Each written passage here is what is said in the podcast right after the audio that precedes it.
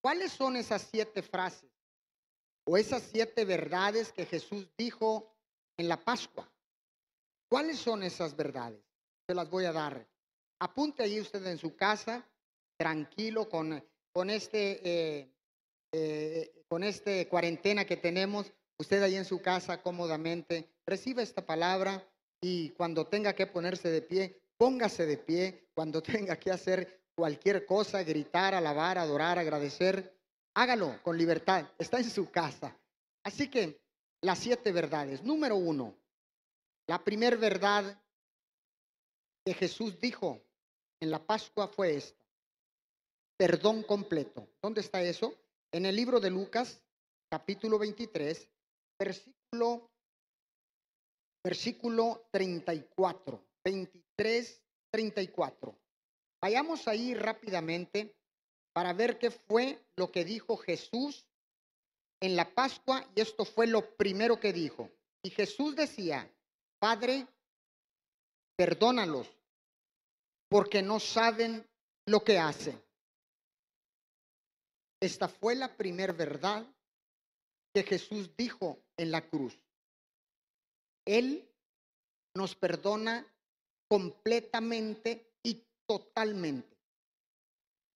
Esta oración que Jesús hizo al Padre porque la hizo directamente al Padre, este es el verdadero mensaje de la cruz. Escuche bien, la palabra perdonar en el griego significa eliminar la culpa. Repito, perdonar en griego significa eliminar la culpa. Muchas veces, cuando usted y yo pensamos en la culpa, podemos estar pensando solamente en un sentimiento de culpa. Hay esa connotación en el sentimiento de la culpa, de que Jesús puede liberarlo de ese sentimiento de culpa. Pero déjeme decirle que cuando Cristo él estaba hablando del perdón, habla de una liberación total de la culpa. No solamente del, del, sentimiento de la culpa, sino está hablando de una liberación total de la culpa. Te doy un ejemplo. Cuando alguien va a un juicio ante, ante las autoridades acá en la tierra, va a haber una declaración al final del juicio. Y esta será culpable o inocente. Culpable o inocente. Escúcheme bien. Aquí no está hablando de retirar el sentimiento de culpa nada más, sino está hablando de ser libre de una, de una culpabilidad completa, total. Lo que hayamos hecho mal, Cristo lo remueve, Cristo lo quita. La palabra dice que Él quitará nuestros pecados y dice que los enviará a lo profundo del mar. Escuche, lejos de nosotros, retirados de nosotros. Ni siquiera dice que los va a poner en la mar. Con que los soltara en la mar es tan grande y tan inmenso que no necesitaríamos más. Pero dice, no, no, no, no, los voy a poner en la profundidad del mar. Qué bendición tan grande. Y bueno, ya sabe usted esto. Yo creo que pone un letrero ahí que dice prohibido pescar. Mire que hay otra palabra para que recuerde el perdón. Él remueve completamente los pecados. Y le doy otra palabra, la palabra justificado. ¿Sabe qué significa la palabra significado? Como, como si nunca hubieras pecado, como si nunca hubiéramos pecado. ¿Qué tan bueno no es nuestro Dios que a través de Jesús no quita solo el sentimiento de culpa, sino que quita completamente la culpa por el pecado? Y aparte, nos justifica como, y nos deja como si nunca hubiéramos pecado. Esa es la verdad número uno. La verdad número dos, es un paraíso inmediato. Vaya al libro de Lucas, el capítulo 23. Ahora quiero que vaya al versículo 43.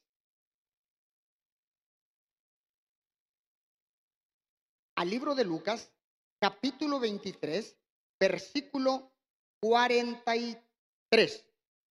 Entonces Jesús le dijo, de cierto te digo que hoy estarás conmigo en el paraíso.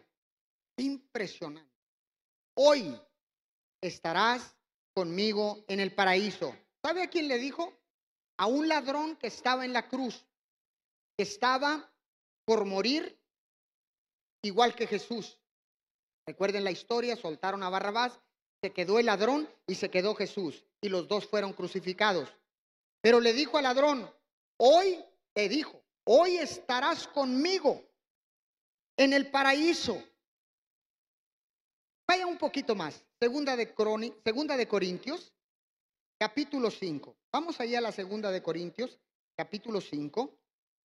Vamos a cubrir mucha, mucha palabra porque es necesario que nosotros estemos empapados de la palabra. Segunda de Corintios, capítulo 5, versículos 6 al 8. Así que vivimos confiados siempre y sabiendo que entre tanto que estamos en el cuerpo, estamos ausentes del Señor. Ahorita estamos ausentes del Señor, porque por fe andamos y no por vista. Verso 8. Pero confiamos y más quisiéramos estar ausentes del cuerpo y presentes al Señor. Qué palabra tan poderosa. Mire lo que dice el verso 8. Dice, ausentes en el cuerpo y presentes en el Señor. Y aquí viene ese dicho popular que se conoce en todas partes del mundo. Muerte súbita, gloria súbita. Tan pronto como dejemos de vivir en la tierra, estaremos con Jesús en el paraíso. A todos aquellos que hemos creído y que en este tiempo han levantado un clamor en medio de la crisis. Esta es la segunda verdad en segunda de Corintios. Este, digo, en Lucas 23, 43. Es la segunda verdad en la cruz. Paraíso inmediato. No tienes que esperar. Cuando mueras, inmediatamente irás al paraíso con Cristo. Número tres. Es la verdad número tres. Jamás abandonado. Recuerde, perdón completo, completamente perdón. Número dos, estarás en el paraíso. Número tres, jamás serás abandonado. Vaya al libro de Mateo, capítulo 27. En el libro de Mateo, capítulo 27, versículo 46. Voy a ir corriendo allá. 27, 46. ¿Dónde estás? Aquí estamos. Ya estamos casi, casi llegando. Verso 46. Cerca de la hora novena, clamó a gran voz diciendo, Elí, Elí, lama sabactami. Esto es, Dios mío, Dios mío, ¿por qué me has desamparado? Jesús clamó a eso de las tres de la tarde. Está hablando aquí de que fue en la hora sexta.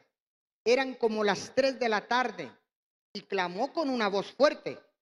No solamente balbuceó, dijo, sino clamó con una voz fuerte. Ahora, ¿qué significa lo que Jesús dijo? ¿Por qué me has abandonado? Déjeme decirle que este es uno de los versículos más difíciles de entender, pero más fácil de explicar. Digo por qué. Vayamos, vayamos y le voy a decir por qué. Vaya al libro de los Hebreos, capítulo 13 de los Hebreos, 13 versículos 5. Vaya ahí, por favor, conmigo. Usted está en su casa cómodamente. Hebreos 13, versículo 5. Sean vuestras costumbres sin avaricia, contentos con lo que tenéis ahora, porque Él dijo, no te desampararé ni te dejaré. Esta es una promesa de Dios. Él dijo, no te desampararé ni te dejaré. Nunca te desampararé y nunca te dejaré. Dios se lo dijo a Moisés. Le dijo que iba a estar con él para que se lo dijera a todo el pueblo judío. Se lo dijo a David. Está acá conmigo. Se lo dijo a David. ¿Dónde se lo dijo? En el libro de los Salmos, capítulo 37. Le dije que íbamos a necesitar Biblia, pero esta es la palabra de Dios. Versículo 37, versículo 25. Dice eh, en los Salmos, David, joven fui y envejecido, y no he visto justo desamparado. Escuche, y no he visto justo desamparado, ni su descendencia que mendiguen pan. ¡Wow! Esta es una promesa de Dios. Él no ha visto justo desamparado. ¿Está acá conmigo?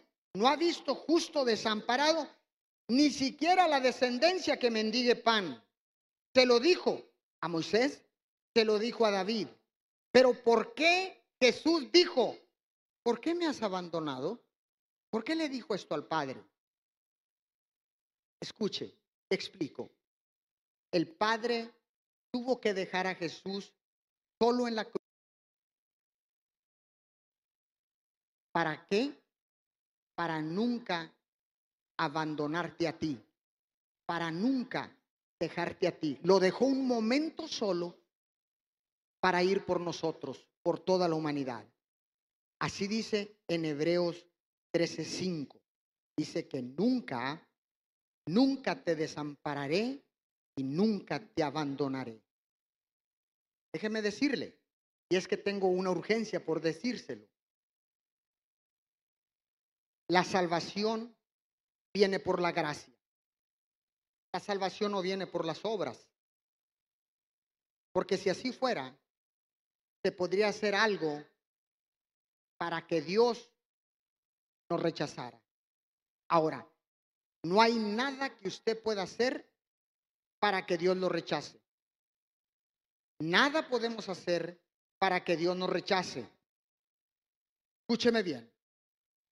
Si pones y activas la medida de fe, como lo hicimos el domingo pasado, y activas esa medida de fe, ¿en quién? En Jesús.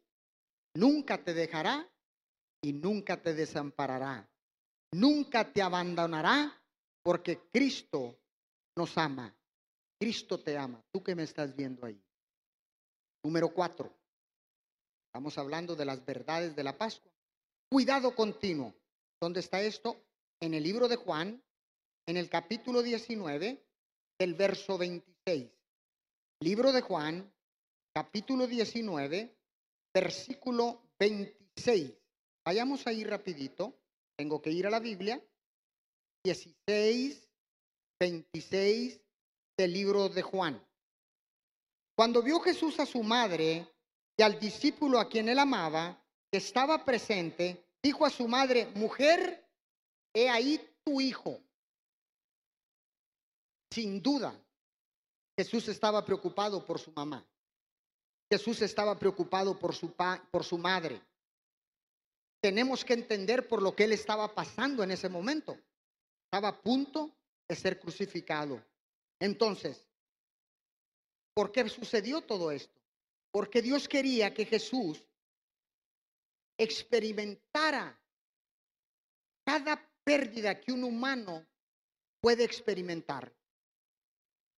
Por eso Jesús sabe cómo nos sentimos yo cuando tenemos pérdida, cuando perdemos a un ser querido.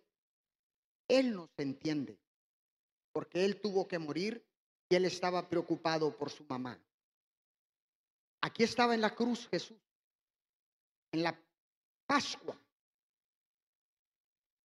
proveyendo cuidado continuo a su mamá. Esta es una de las verdades de la Pascua. Dios va a cuidar de las necesidades físicas, de las necesidades mentales, de las necesidades emocionales que usted tenga, que nosotros tengamos. Jesús va a cuidar de eso. Cuando estemos en situaciones similares, en situaciones de crisis, en situaciones de dolor, en situaciones de pérdida, Jesús sabe cómo cuidarnos, porque Él atravesó por todo esto. ¿Me está siguiendo usted ahí en casa? Si va llegando en este momento, y vas entrando y te vas conectando, bueno, estamos hablando de las siete verdades de la Pascua, lo que sucedió ahí en la cruz. Te doy mi testimonio personal. Hace años yo sufrí tres o cuatro ataques de corazón continuos, uno tras otro.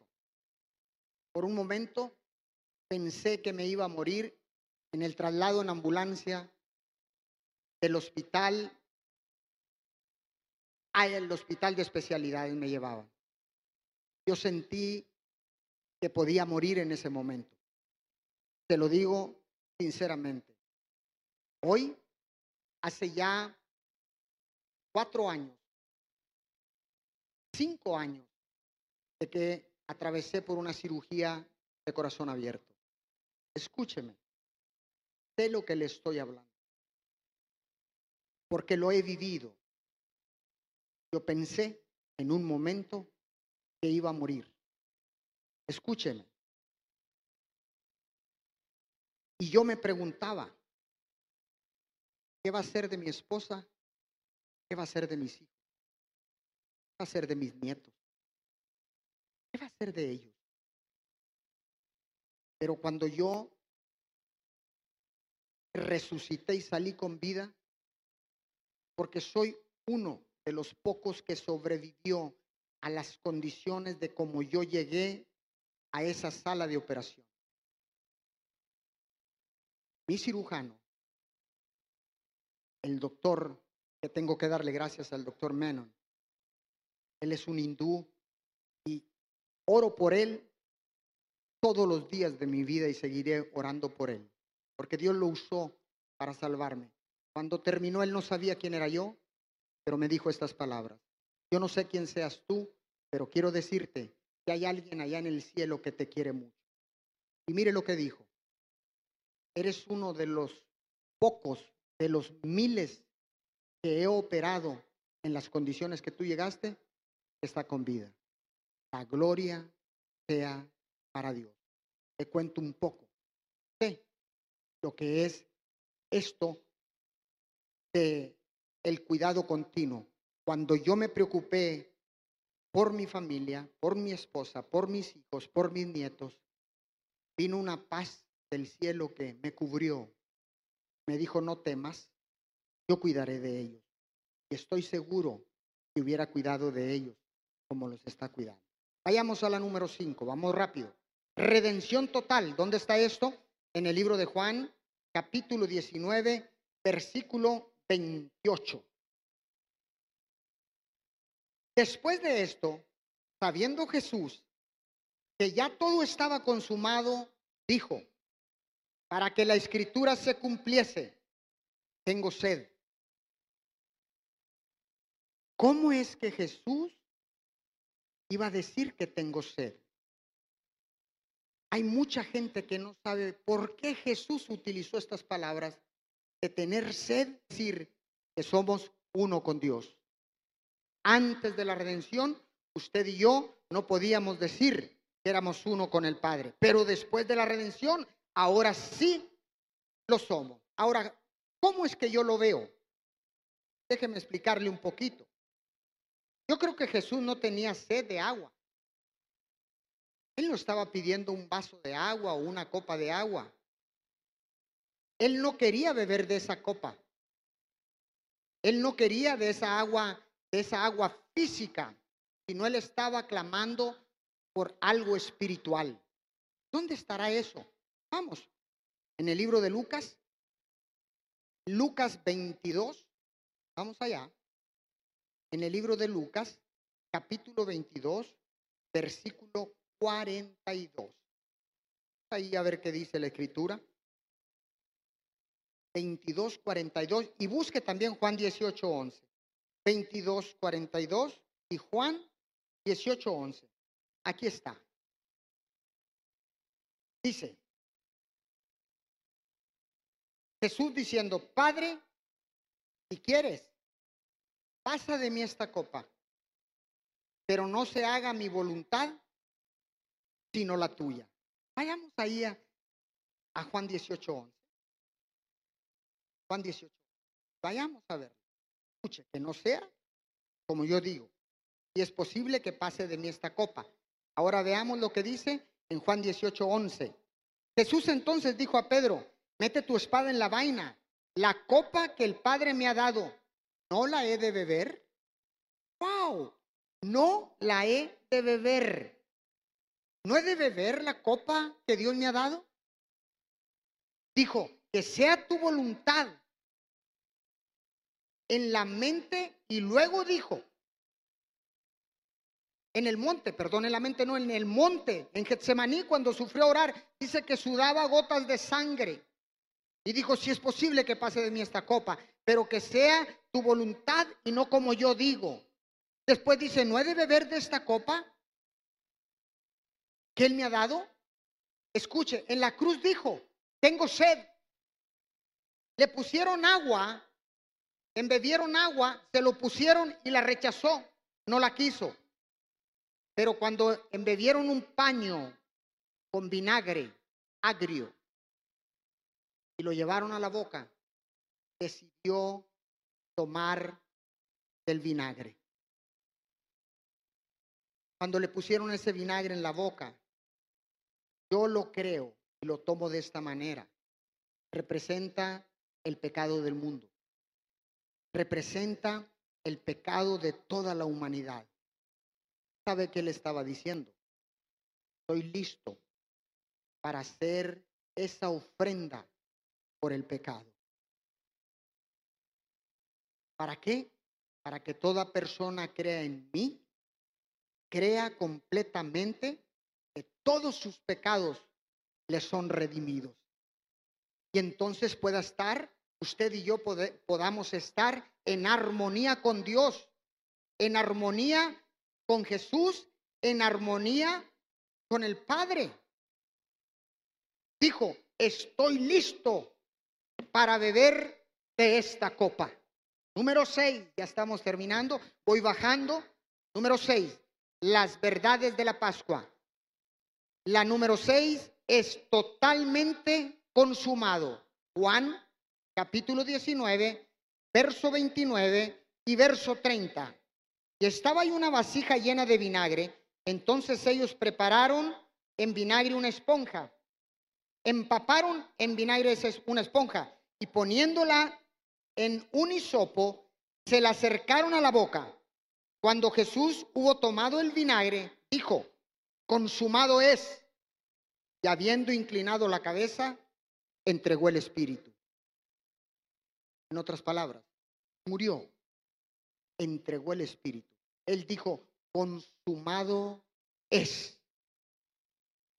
Ahora, les voy a mostrar otra verdad que yo sé que les va a impactar. Hebreos 4.3. Vamos allá. Hebreos 4.3.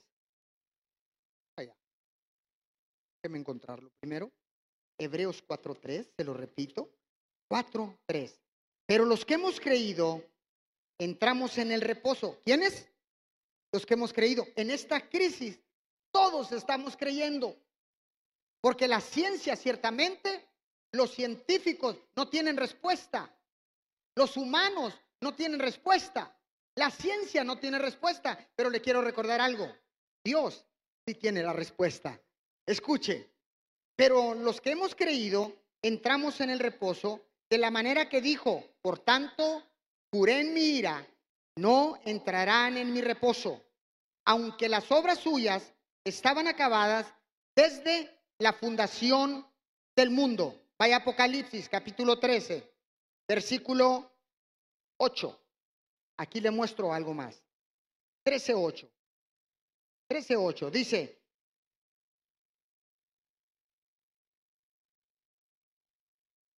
Apocalipsis 13.8.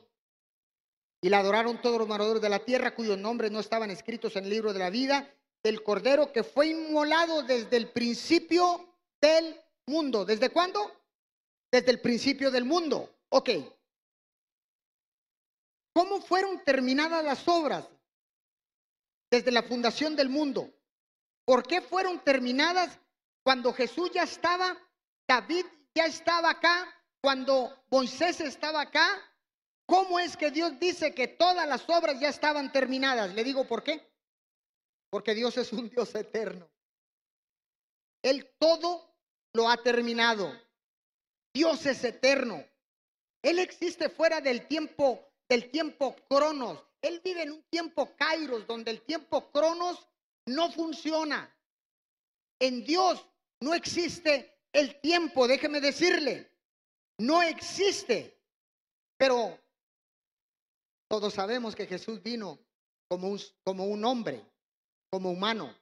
No vino como Dios a la tierra. Aunque era 100% Dios, vino como un humano como usted y como yo a esta tierra. Sufrió y sangró por todos nuestros pecados. Y como humanos dijo, consumado es, hecho está. Todo lo que se necesita hacer, escúcheme bien, para que un hombre pecador tenga una relación con el Padre, ya está hecho, ya ha sido hecho. La palabra consumado en el griego, apunte, significa una transacción completa. Cristo nos compró con su sangre, la, la transacción fue completada, fue terminada, fue hecha, completa está, hecha está, consumado es. Ahora, usted se pregunte tal vez, ¿qué tengo que hacer si fue completa? ¿Qué es lo que yo tengo que hacer? Vaya al libro de Juan, aquí está la respuesta. En el capítulo 6, Juan, el libro de Juan, en el capítulo 6, vayamos allá, estoy llegando. Juan capítulo 6, versículo 28 y 29 del libro de Juan. Entonces le dijeron, ¿qué debemos hacer para poner en práctica las obras de Dios? Respondió Jesús y les dijo, esta es la obra de Dios, que creáis en el que Él ha enviado. Esta es la obra de Dios, que creáis en el que Él ha enviado. Ahora vaya al libro de los Romanos.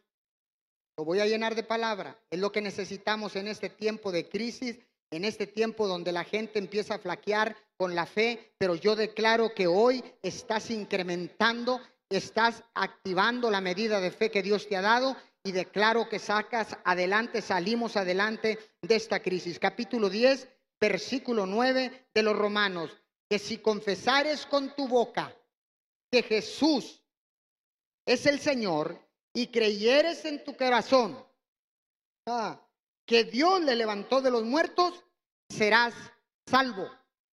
¡Wow! Aquí está la respuesta. Déjeme decirle que yo siento una carga en este momento por todas las personas que están conectadas, por todas las personas que nos están viendo a través de online. Y quiero orar en este momento porque sé que no están seguros, algunos no están seguros de la salvación y si se van a ir al cielo. Yo creo que millones de personas serán salvos serán salvos y reconocerán a Jesús como su Señor y su Salvador. Yo declaro que millones de personas estarán entregando su vida a Jesús, porque todo ha sido consumado. Quisiera orar, Padre, te damos gracias por todos aquellos, Señor, que están conectados, que están en dudas, Señor, que están eh, atribulados, que están eh, con temor, Señor. Tu palabra dice que tú no nos has dado espíritu de temor, sino un espíritu de poder y de dominio propio. Señor, yo declaro que a través de esta palabra, tu palabra es luz en medio de las tinieblas. Dice que lumbrera, Señor, a nuestros pies. Por eso en este momento oro por todos aquellos y creo que millones de personas Señor, estarán entregando, están entregando, están arrepintiéndose y están entregando su vida y reconociendo a Jesús como su Señor y su Salvador, porque Jesús es el Salvador del mundo, porque todo ha sido consumado. Escuche bien, todo lo que tú tienes que hacer para que te unas en armonía con Dios ya fue hecho. Jesús lo hizo. Cristo lo hizo. Ahora, déjeme decirle, depende de ti, que me estás viendo, depende de ti si lo aceptas o lo rechazas. Yo creo que en este tiempo no estamos para rechazar ninguna palabra, ninguna verdad de Dios. Yo creo que recibes esto en el poderoso nombre de Jesús. Es más, oro para que abras tu mente, abras tu corazón y lo recibas en este momento en el nombre de Jesús y pones tu parte. Amén y amén. Número siete, y termino. Compromiso eterno. Lucas 23. Vayamos al libro de Lucas, capítulo 23, versículo 46. Veamos allá. Lucas 23, verso 46. Entonces Jesús, clamando a gran voz, dijo, Padre, en tus manos encomiendo mi espíritu. Y habiendo dicho esto, murió. Jesús dijo, Padre, en tus manos encomiendo mi espíritu. Voy a profundizar en esto. Dios hizo un compromiso. Dios tiene un compromiso eterno contigo. Si tú haces un compromiso con Él, Él se comprometerá contigo. En otras palabras, tú y yo tenemos que encomendar nuestro espíritu al Señor. Porque cuando nosotros encomendamos espíritu al Señor, escúcheme, Él hará un compromiso contigo. Ahora, no quiero que hagas este compromiso solamente en tu mente. Y puedas decir como muchos dicen, Dios sabe lo que yo estoy pensando, Dios sabe lo que Él quiere. No, no, no, no, no. No, no, no, no. No se trata de eso. Se trata de que lo confieses con tu boca. Que si confesares con tu boca, hay que hablarlo para que la palabra que hables cobre vida en tu vida y en la atmósfera. Y haya una respuesta directamente del cielo. ¿Estás conmigo? Si vas llegando y te vas conectando, estamos hablando de siete verdades de la Pascua. Jesús espera que tú te comprometas, que te comprometas con tu vida. Y cuando tú entregues tu vida, el Padre lo hace y lo hará por ti, por ti, por ti, por ti y por ti. Por todos los que estén viéndonos, por todos los que estén oyendo. Porque esta palabra va a llegar a través de las ondas sonoras. Yo lo declaro en el nombre de Jesús. Entonces, Jesús lo hizo. Jesús entregó su espíritu al Padre y dijo, yo les doy vida eterna. ¿Y dónde lo dijo? Vayamos al libro de Juan, capítulo 10, versículo 28 y 29. Estamos terminando Juan, capítulo 10, versículo 28 y 29. Dijo Jesús, yo les doy vida eterna.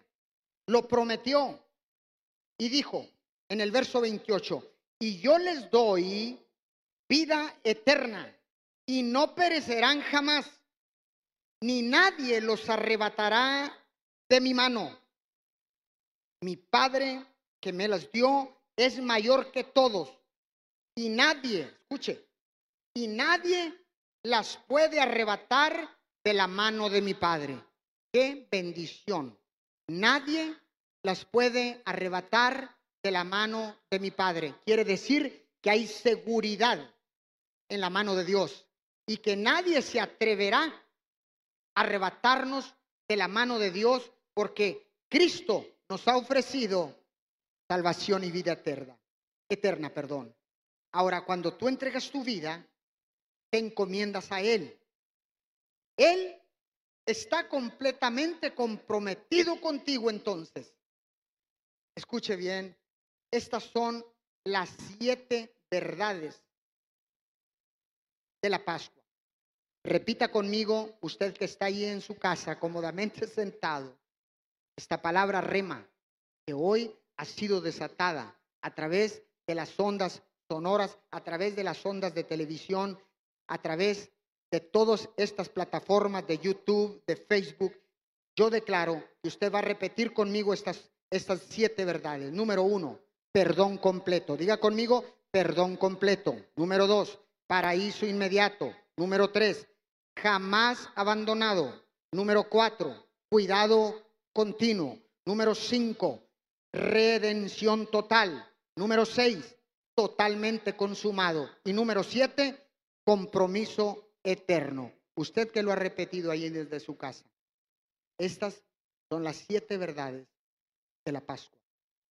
Yo sé que muchas cosas no sabía, pero Dios hoy te da luz en medio de la crisis, en medio de los problemas. ¿Qué te está diciendo Dios? Dios está diciendo, quiero que hagas un compromiso, porque nada te puede arrebatar de mi mano. Nada, nadie te puede arrebatar de mi mano. Cuando tú haces el compromiso con Dios, Cristo quiere salvar tu vida. Esa es la intención de que Cristo nos habla y de que Dios nos busca. Quiere salvar tu vida, perdonar tus pecados para hacerte uno con Dios, para reconciliarte con Dios Padre.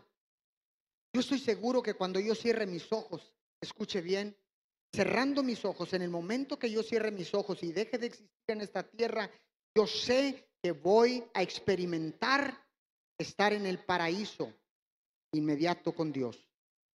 Lo mismo usted, cuando Dios lo llame a su presencia, cerrará los ojos y al despertar estará en el paraíso inmediatamente.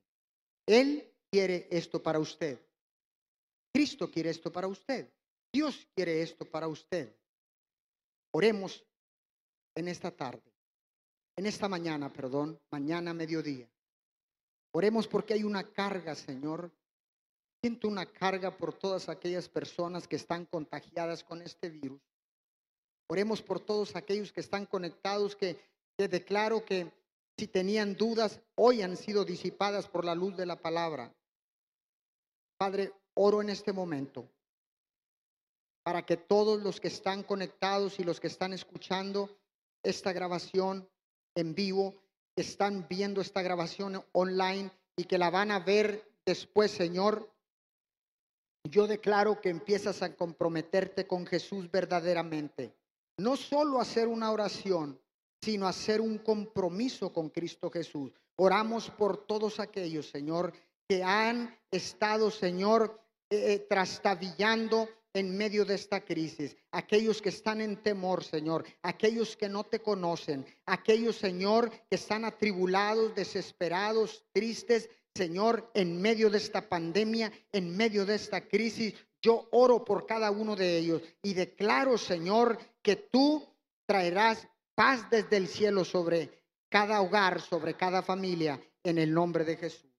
Tú que me estás viendo, quiero que me acompañes en esta oración pero quiero que la hagas con todo tu corazón. No quiero que repitas una oración por repetirla. No, no, no, no. Yo quiero que hagas un compromiso con tu vida. En medio de esta crisis, puedas hacer un compromiso.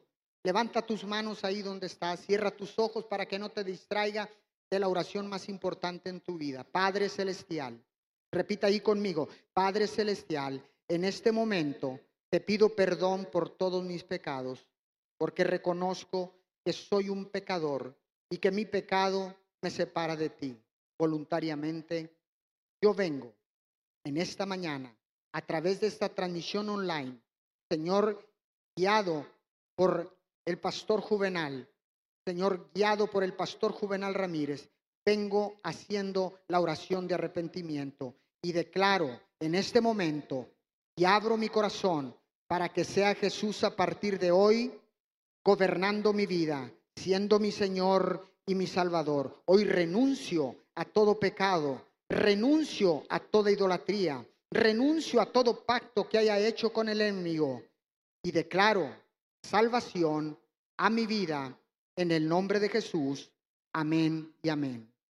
Si tú has hecho esta oración con nosotros, te voy a pedir que vayas al hashtag MIM en casa, conectados con MIM MIM Church en casa, iglesia en casa. Y quiero que vayas y pongas una, pongas ahí, nosotros, yo hice esta oración de fe y nos lo pongas en las diferentes plataformas, en YouTube, Pastor Juvenal Ramírez, en Facebook, Pastor Juvenal Ramírez, Facebook, MIM Church, también lo puedes encontrar, o Ministerios Internacionales Nueva Vida. Así que ahora quiero terminar y darle las gracias por haberse conectado, por haber esperado este fin de semana grande, este fin de semana, eh, la semana pascual, la semana más importante de lo que ha sucedido en el mundo entero. En la tierra no ha habido mejor ni mayor noticia, ni habrá mayor noticia que esta, que hace varios miles de años Cristo fue crucificado, murió, fue sepultado y resucitó al tercer día. Hoy, en este domingo de resurrección, Jesús de Nazaret resucitó de los muertos para ser Señor del cielo y Señor de la tierra. Oramos. Señor, yo oro en este momento por cada una de las personas que nos está mirando. Señor, oro, Señor, por todas aquellas personas que están contagiadas con el virus en el mundo entero. Señor, oramos para que esta pandemia sea frenada por ti, pero que sea tu voluntad y no la nuestra. Oro, Señor, para que toda la humanidad venga al arrepentimiento y reciba la dádiva de Dios, el regalo de Dios, la salvación y la vida eterna.